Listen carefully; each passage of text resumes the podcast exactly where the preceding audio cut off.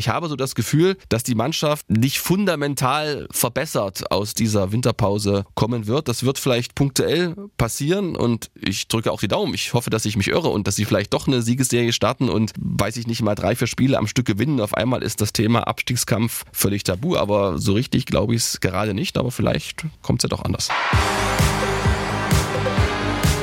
Badkurvenversteher, der MDR Sachsen-Anhalt HFC-Podcast. Hallo und herzlich willkommen zum Badkurvenversteher, dem Fußball-Podcast von MDR Sachsen-Anhalt über den Hallischen Fußballclub. Mein Name ist Daniel George. Ich begrüße euch im neuen Jahr. Frohes und gesundes neues Jahr 2023 wünschen wir euch, wir, weil auch Stefan Weidling ist wieder da. Ich grüße dich, Daniel. So, wir haben eben schon gesagt, mein letzter HFC-Podcast ist etwas her, deiner aber auch. Die Pause war relativ lang, ne?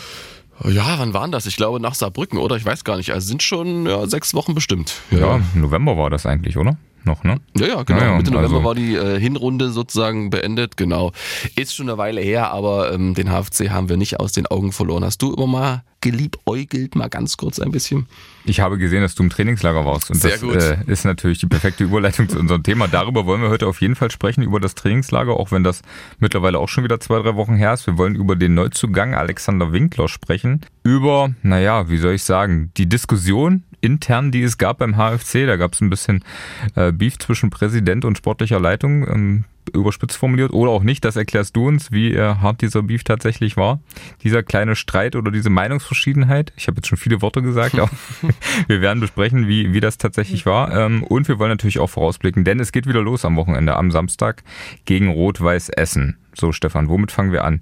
Fanfragen haben wir auch noch, das habe ich oh, vergessen. Ja, also wir haben ein volles Programm, mein Zettel hier ist voll. Ganz viele Fragen bekommen. Eine Fanfrage, die ich äh, im Kopf habe, ohne gucken zu müssen. Wie haben wir die fußballfreie bzw. die podcastfreie Zeit verbracht, Stefan? Ich gucke nochmal, wer sie gestellt hat. Peter hat sie gestellt, diese mit Frage. Leben, mit Leben habe ich die verbracht. ja, war alles dabei. Arbeit, Winterschlaf. Urlaub. Winterschlaf. Nee, Nee. Wenn dann Winterruhe. Hm. Winterschlaf wäre blöd. Nö, war alles gut. Also ähm, HFC war ja nur drei Wochen raus, dann waren wir mal beim Training, im Trainingslager und ähm, privat habe ich auch ein bisschen was zu tun. Also bei mir war alles gut. Bei dir? Bei mir war auch alles gut. Schön. Und wie gesagt, ich habe verfolgt, dass du im Trainingslager warst. Und jetzt äh, lass uns reinstarten. Das war Mitte Dezember, du hast gerade schon gesagt, ja. 14. Dezember ging's los. Du warst vier Tage mit dabei. Wie war's? War schön. War schön und anstrengend, ähm, war tolles Wetter. Also es war die Zeit, als wir tatsächlich nochmal den Winter hatten, vielleicht den letzten Winter aller Zeiten. Da waren Halle minus sechs Grad dort in Lara. Das ist 20 Autominuten östlich von, östlich genau, von Antalya. Da waren so 17, 18 Grad. Tolles Hotel, tolle Bedingungen, geiler Platz. Also der war perfekt gewässert. Das waren wirklich schöne Bedingungen. Hab da auch diesen äh, Chef gesprochen, der das Ganze organisiert hat. Sag mal, so eine Vorstellung hat, kostet ungefähr so zwischen 30 und 35.000 Euro. So ein Trainingslager. Aber ich glaube, das war für alles ein gut angelegter Batzen. Warum? Warum war das gut angelegt?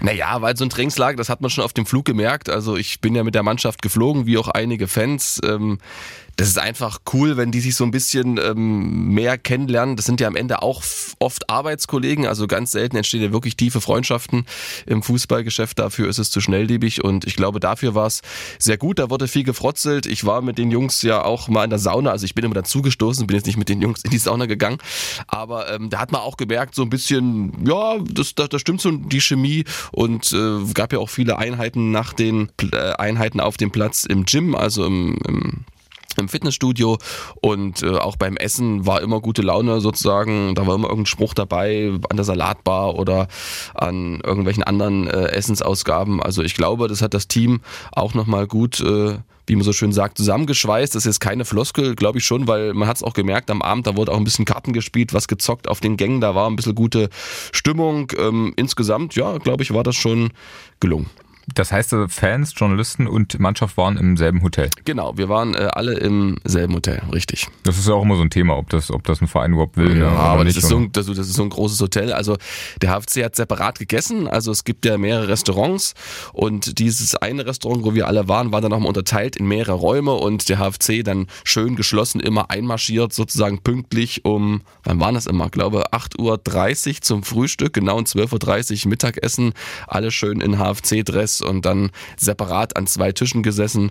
Und ich glaube, das ist immer gut. Also das merke ich ja selber, wenn wir beim MDR Weihnachtsfeiern machen oder mal so einen Teamausflug, den es lange nicht mehr gab. Das tut immer gut, weil man die Leute einfach anders kennenlernt, als wenn man immer nur zwischen ja, den Trainingseinheiten nochmal zwei, drei Wörter wechselt und dann schon wieder seiner Wege geht.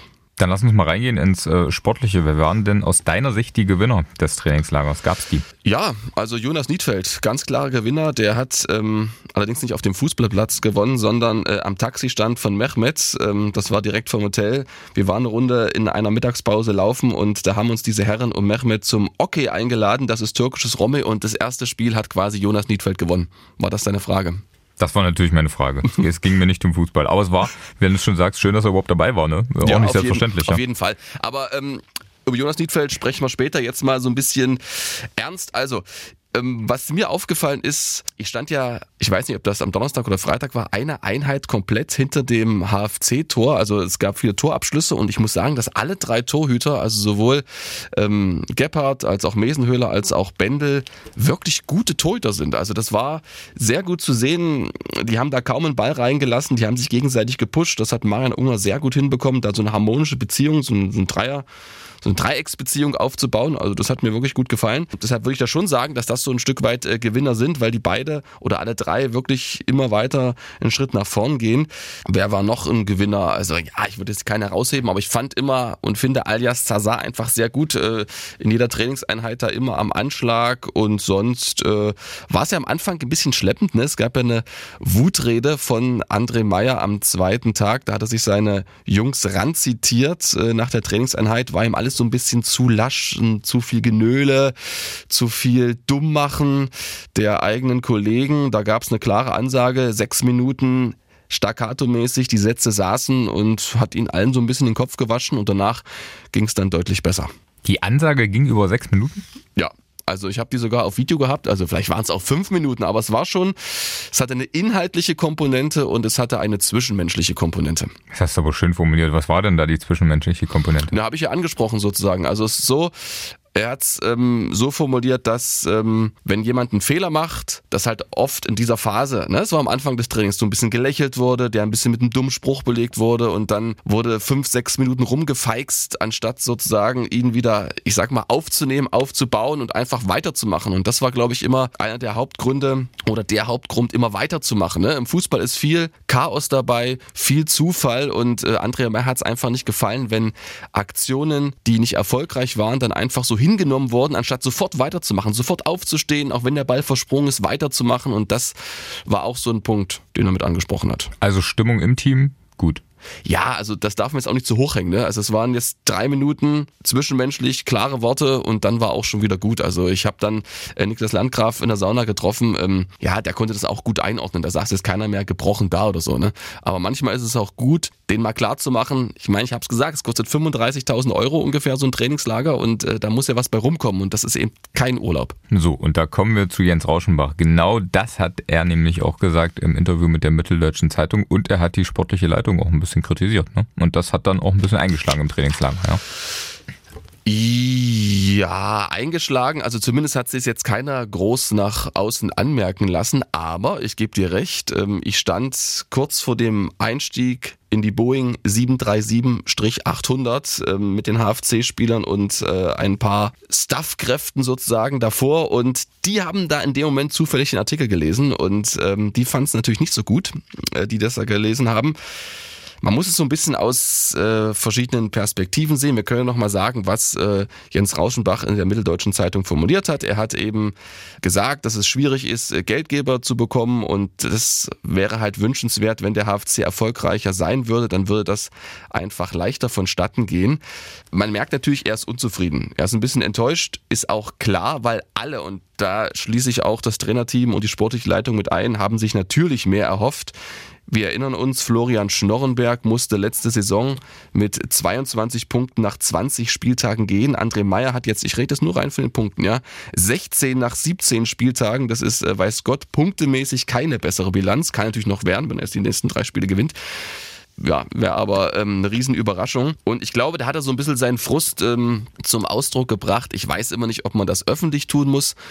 Kann aber auch sein, dass das dann so eine, na dem werde ich es mal zeigen, Mentalität auslöst. Das weiß ich aber nicht, ähm, ob das so ist. Es kann aber auch für Unruhe sorgen.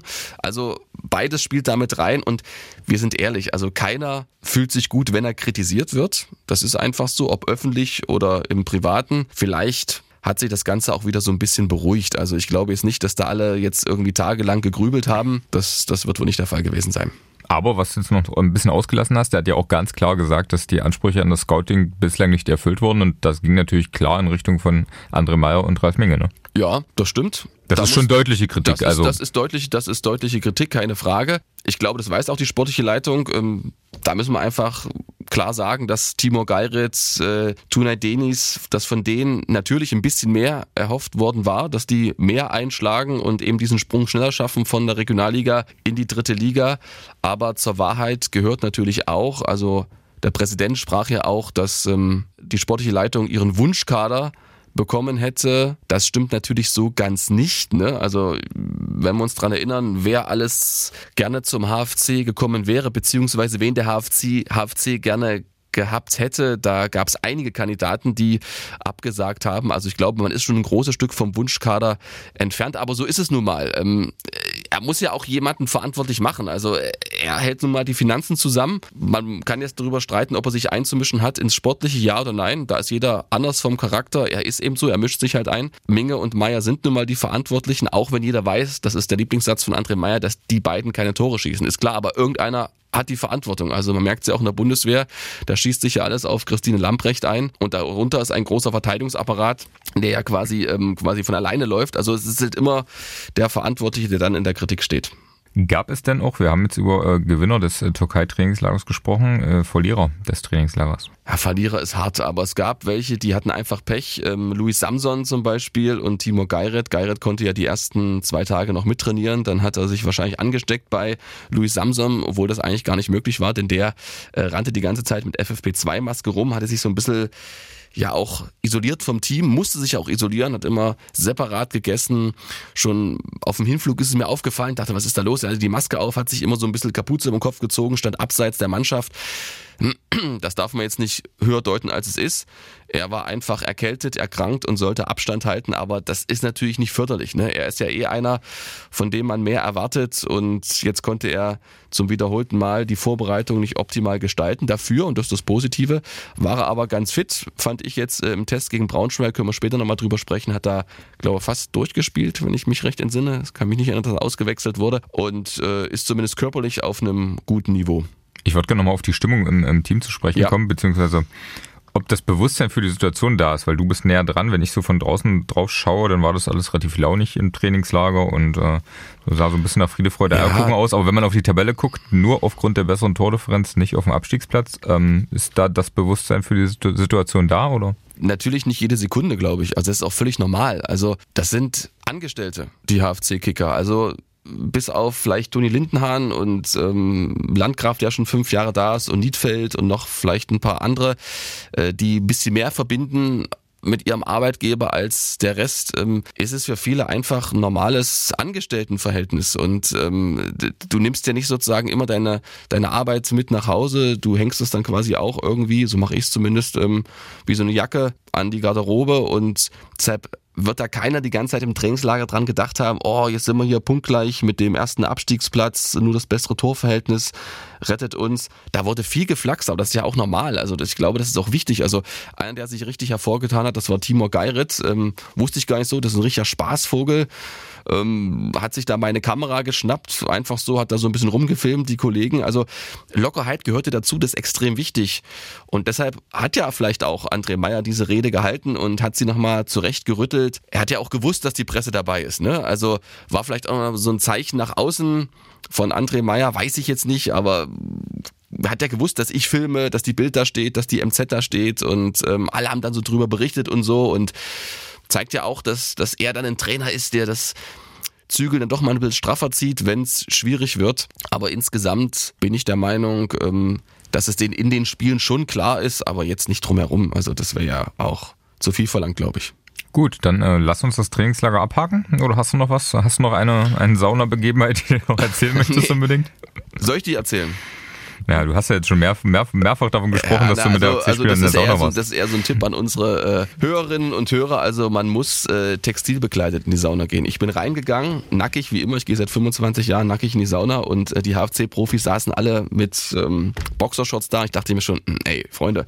Und äh, da sind die raus und dann hat mich dann ein äh, Mann angesprochen, der konnte ganz gut Deutsch, weil er mittlerweile in Marburg lebt und der sagte, dass er seit ähm, 25 Jahren oder seit 20 Jahren in dieses Hotel fliegt aus Deutschland, um äh, zweimal im Jahr Urlaub zu machen und er hat in diesen 20 Jahren noch nie einen nackig drin sitzen sehen. Also das ist ganz wichtig, man muss ähm, eine Badehose anziehen als Mann in der Sauna in der Türkei. Das vielleicht so als Ratschlag. Das sind so Sachen, die ich eigentlich auch nie erfahren wollte. Okay, okay. du hast gefragt, ja, ja, ist in nach Saunageschichten. Selber schuld, tatsächlich. Gut, lass uns zu äh, Alexander Winkler kommen. Ja. Ich habe das Gefühl, er ist so ein bisschen der neue Hoffnungsträger, ne? Ja, kann man sehr gut so überschreiben. Alexander Winkler hat auch ein gutes erstes Spiel gemacht, wie ich fand. Und da können wir nochmal den, den, den äh, Bogen schlagen zur Rede von oder zur Kritik von äh, Jens Rauschenbach. Er hat ja gesagt, es muss ein Transfer herkommen. Vor allem in der Innenverteidigung muss was getan werden. Und ich glaube, da haben äh, Meier und Minge und auch äh, Timo Röttger, wenn er involviert war, als Scout gute Arbeit geleistet. Also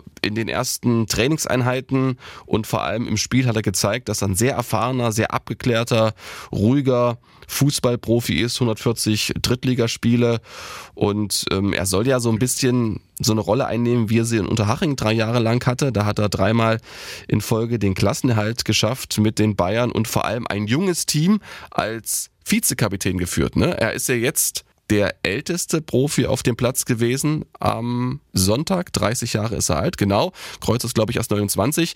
Und das ist eben auch so eine, ja, so eine Hausaufgabe, die er mitbekommen hat, eben die Jungen an die Hand zu nehmen, die Dreierkette da hinten stabil zu führen. Es hat nicht ganz so gut geklappt am Anfang, aber da muss ihm einfach noch ein bisschen Zeit geben. Er war die letzten zwei Jahre in, in Kaiserslautern, sollte, glaube ich, auch eigentlich mitgenommen werden in die zweite Liga. Dann gab es da den, den Trainerwechsel und da wurde nichts draus. Warum war er denn jetzt so lange vereinslos? Ja, also er war ja davor in Kaiserslautern und hat ähm, einen großen Anteil gehabt am Aufstieg, war da Stammspieler weitestgehend in der Innenverteidigung und ihm fehlte noch eine Partie, dann hätte sich sein Vertrag verlängert für die zweite Liga dann. Aber vor den Relegationsspielen gegen Dynamo Dresden wurde ihm mitgeteilt, dass er eben nicht mehr bleiben darf. Also man plane nicht mit ihm. Deshalb hat er sich bei Elversberg fit gehalten. Er hat natürlich auf ein Angebot gewartet. Ja, wie es dann immer so ist. Ne? Da hatten viele ähm, zu so einem späten Zeitpunkt schon die Kaderplanung vielleicht abgeschlossen, beziehungsweise es hat sich nicht das Richtige ergeben und jetzt scheint es zu passen. Aber er ist fit. Hm? Das er ist, fit. Äh er, hat, er hat mittrainiert und man hat es ja auch gesehen, er hat ja 90 Minuten durchgespielt äh, gegen Braunschweig.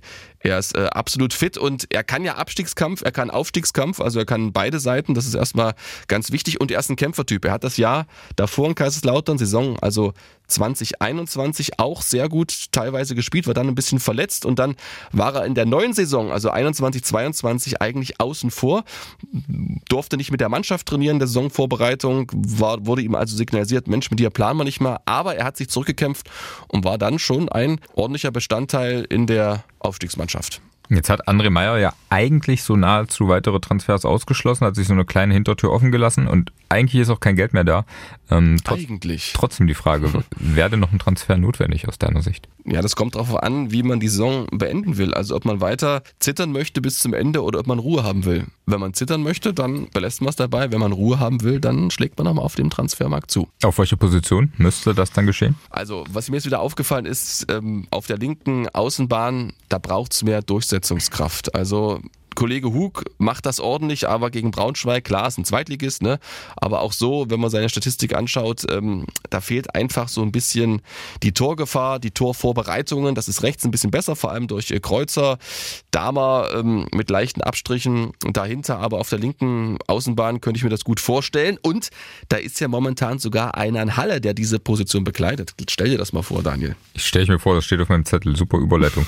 Jean-Marc Schneider, Zweitliga erfahren. Ja trainiert mit, so ein bisschen wie Alex Winkler äh, damals genau, in Elversberg. Genau, ne? genau.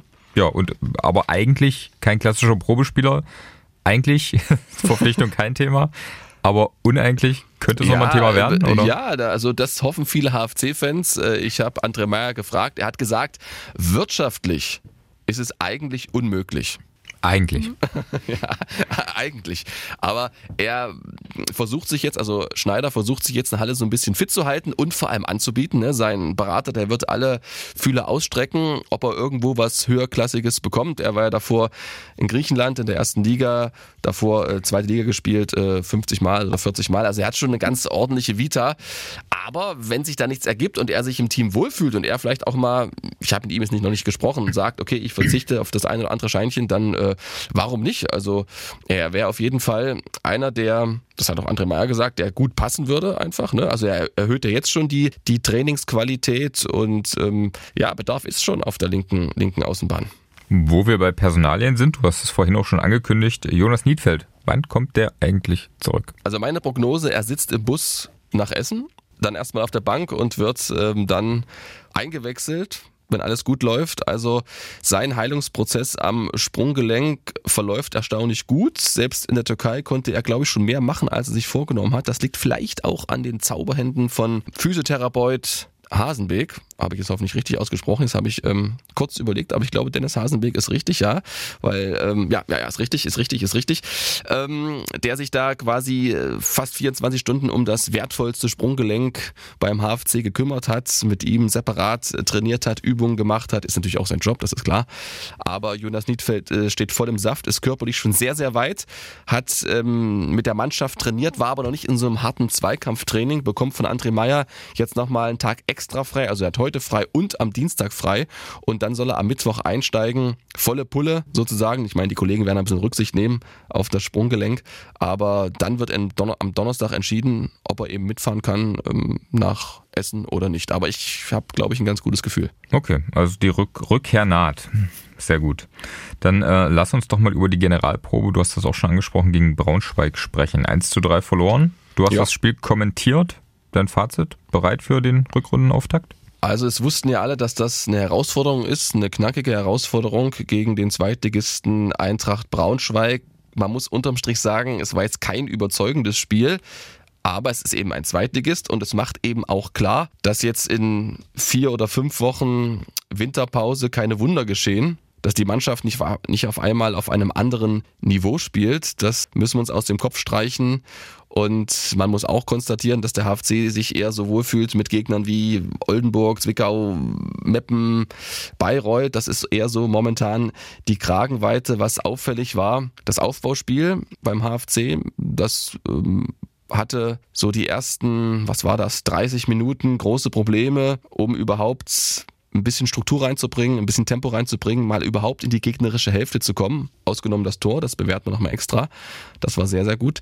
Aber sonst ähm, gab es da jetzt den Übergang vom Mittelfeld ins offensive Mittelfeld oder vom defensiven Mittelfeld ins offensive Mittelfeld. Da gab es kaum gute Aktionen. Ähm, André Meyer hat dann auch immer eingegriffen von außen. Man konnte das gut hören, hat immer Louis Samson und Alias Zazar Anweisungen gegeben und auch Aaron Herzog habe ich einmal mitbekommen, hat gesagt, Aaron, du musst dich äh, zwischen Außenverteidiger und Innenverteidiger stellen. Also hat er viel versucht, ähm, im Stellungsspiel seiner Mannschaft ähm, zu korrigieren. Es war auch so, dass diese Dreierkette mit äh, Winkler in der Zentrale, der für mich eine gute Partie gemacht hat, er ist erst ein paar Tage da und war wirklich schon sehr abgezockt und hat einmal in einer 1 zu 1 Situation klasse sein rechtes Bein stehen lassen und hat so vielleicht auch das Gegentor verhindert. Dass die aber trotzdem am Anfang so ein bisschen Probleme hatte, diese Dreierkette. Braunschweig hat es erkannt, hat immer mit ähm, flachen Bälle, mit flachen Bällen zwischen den Verteidigern versucht zu agieren, weil diese Dreierkette die stand manchmal ganz schön weit auseinander, da stimmten irgendwie die Abstände nicht und komisch war es auch, dass der HFC generell immer selten so eine Fünferkette reingekommen ist, also weil es gab einen Ballverlust im Mittelfeld und dann wirkt es manchmal so, als ob diese letzte Reihe überhaupt nicht geschlossen war.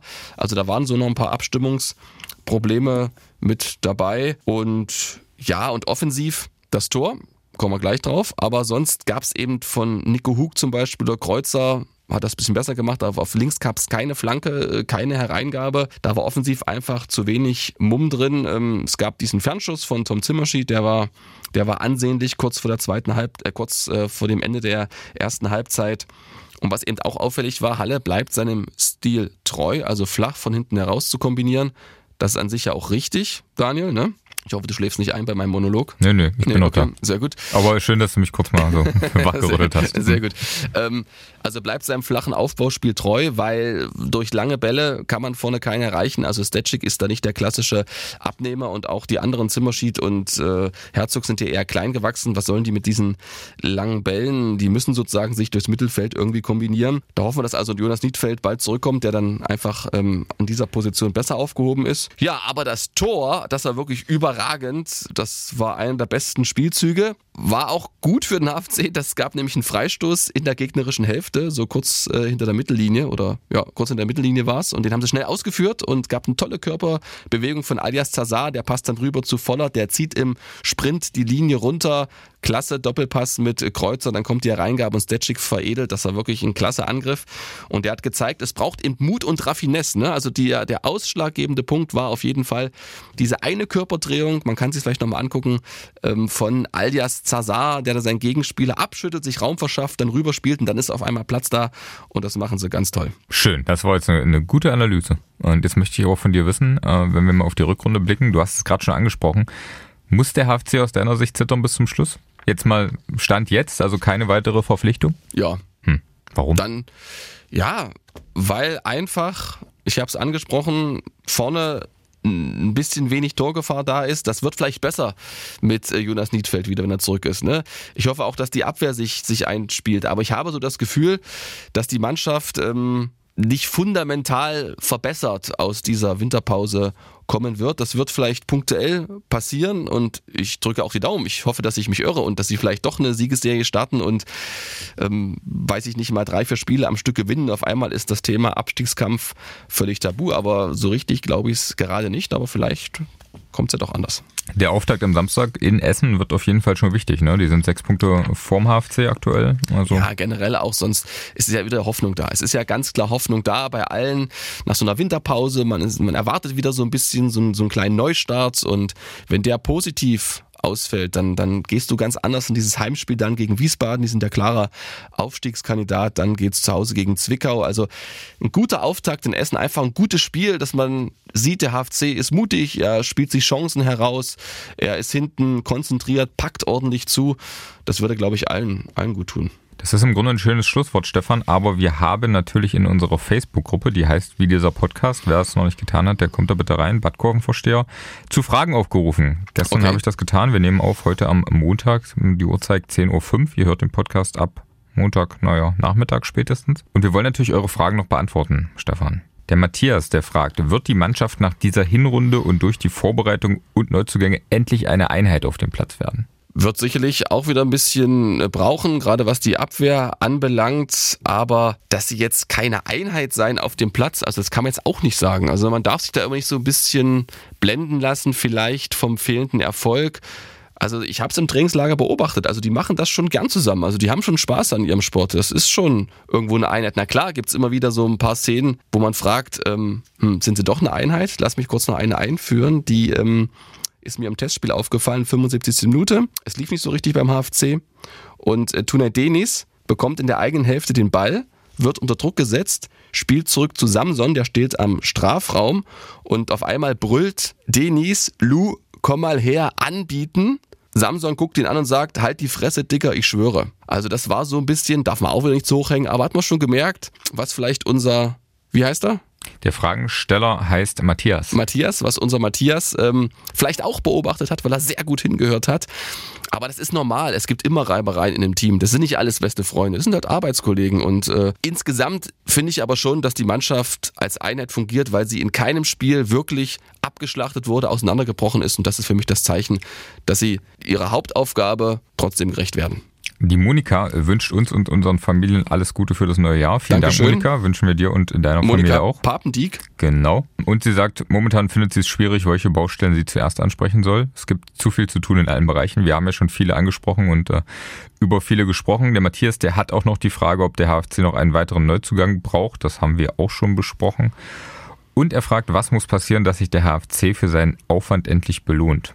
Die meisten Gegentore hat man ja meiner Meinung nach selbst eingeleitet oder halt in der Defensive extrem gepennt und Einladung verteilt. Stimmt, stimmt, war auch gegen Braunschweig zu sehen. Also es war ein dummer Ballverlust von Nico Hug, der dann das 1 zu 0 eingeleitet hat für Braunschweig. Dann Gebhardt mit der unglücklichen Abwehr, da hat André Meyer recht wenn er sagt, dass der HFC da in dieser Phase die Tore hergeschenkt hat. Also da muss mehr Konzentration her. Aber was, was will man da von außen sagen? Na klar, mehr Konzentration, ähm, fokussiert bleiben und vor allem, und das ist glaube ich das Entscheidende, es braucht Selbstvertrauen. Es braucht Selbstvertrauen, das hat man auch gemerkt, dass äh, André Meyer einmal gesagt hat zu Sören Redemann, Redemann, lass ihn doch mal ein bisschen kommen. Da meinte er den Gegenspieler von Braunschweig und Redemann hat sofort weitergespielt. Und dadurch ähm, war eben nicht so viel Raum da, als wenn man den Gegner hätte kommen lassen. Dann wäre hinter dem so ein bisschen Raum da gewesen und man hätte vielleicht eine Aktion initiieren können. Also es fehlt vielleicht so ein bisschen dieses Selbstvertrauen, die letzte Überzeugung, ja, wir können diesen flachen Spielaufbau von hinten, wir finden einen Abnehmer vorne, wir bringen den Angriff zu Ende, wir spielen ihn zu Ende. Aber das kommt eben nur durch Erfolg und den bekommt man, wenn man effektiv ist. Das war auf jeden Fall in den letzten Spielen der Hinrunde deutlich besser mit Jonas Niedfeld vorne. Da war mehr Effektivität da. Denke an Mannheim, da haben alle, alle Chancen gesessen und das muss man weiter ausbauen. Philipp fragt, weiß man von Spielern, die noch abgegeben werden sollen oder noch einen anderen Verein suchen? In Klammern Bierschenk, Löder, Rückgabe von Müller. Also ich weiß nichts. Auszuschließen ist natürlich auch nichts. Ich glaube ja auch, wenn der HFC nochmal zuschlägt und gerade in der Offensive muss man wirklich gucken, man hat ja etatmäßig fünf Mittelstürmer aktuell, also Müller, Stetschik, Niedfeld, Bolicki, Bierschenk, das ist Wahnsinn und eigentlich braucht's ja noch ein Backup für Jonas Niedfeld, was ist nämlich los, wenn der verletzt ist oder krank, dann haben wir das gesehen, dann gibt es keinen richtigen Zielspieler. Also da muss man gucken, ob man vielleicht den einen oder anderen überzeugen kann. Gerade die angesprochenen Bierschenk, Löder, die kommen ja sozusagen über eine Ergänzungsrolle nicht hinaus. Und da ist die Frage, ob das für sie vielleicht für ihre Entwicklung sogar besser wäre, mehr Spielzeit zu bekommen, ohne jetzt deren Leistung groß zu beurteilen könnte ich mir schon vorstellen, dass da was passiert. Aber da müssen ja auch immer die Spieler und deren Berater zustimmen. Der Philipp fragt, die Frage kam öfter, ist es so gut jetzt wieder auf Dreierkette umzustellen, also wieder eine Baustelle aufzumachen, wo eigentlich keine mehr war? Naja, die letzten Partien waren ja auch mit Dreierkette gegen Saarbrücken in der Hinrunde und jetzt versucht halt André Meyer mit Alexander Winkler da was Neues aufzubauen. Der hat ja in Kaiserslautern auch zentrales Glied in der Dreierkette gespielt. Ich fand die Dreierkette jetzt nicht so gelungen, vor allem offensiv gegen Braunschweig, weil eben die Außen einfach so ein bisschen in der Luft hingen und in der Viererkette hast du dann sozusagen auf der Außenbahn immer äh, zwei Spieler, du kannst den Flügel doppelt besetzen, das hat gut geklappt beim, beim Treffer, da waren ja dann Vollert und Kreuzer auf der, auf der rechten Bahn, haben diese Überzahlsituation ausgenutzt. Ja, aber das ist so eine müßige Diskussion, ob Drei- oder Viererkette, wenn du die Fehler nicht machst, ist es am Ende völlig wurscht. Also ich glaube, André Meyer wird die Kette aufstellen, wo er denkt, er hat den größten Erfolg, weil am Ende geht es ja auch um seinen Job. Äh, Guido schreibt, mich interessiert, ob ihr eine Weiterentwicklung nach einem Jahr unter André Meyer seht. Ich sehe diese nach dem heutigen Testspiel leider nicht. Unabhängig, welche Kette wir spielen, das heißt, die Spieler können die Vorgabe flach rauszuspielen nicht umsetzen. Auch nach der langen Zeit mit Trainingslager und so weiter wurde nichts verbessert. Ohne einen Zielspieler im Zentrum und damit die Möglichkeit, lange Bälle zu spielen, sehen wir schlecht und chancenlos aus. Wie siehst du das, Stefan? Stimmt vieles, haben wir auch angesprochen. Zielspieler fehlt mit Jonas Niedfeld, deshalb gab es eben kaum lange Bälle. Stimmt auch, flach hinten herausgespielt. Fehlt so ein Mittelfeldstratege, der diese Bälle dann von der Dreierkette entgegennimmt. Zazar macht das gut, keine Frage, aber er kann es alleine auch nicht richten. Und dann braucht es halt in diesen Umschalt, in diesen Halbräumen, wo Herzog vor allem agiert und Zimmerschied, der hat ein gutes Spiel gemacht, aber trotzdem, da braucht es eben noch mehr Raffinesse, noch mehr Mut, auch mal so ein 1 zu 1. Daraufhin war ja die Mannschaft ausgelegt, dass eben so ein Timur Geiret, so ein Tunay Denis, dass die mal ins 1 zu 1 gehen, sich sozusagen einen neuen Raum schaffen und dann einen guten Ball spielen.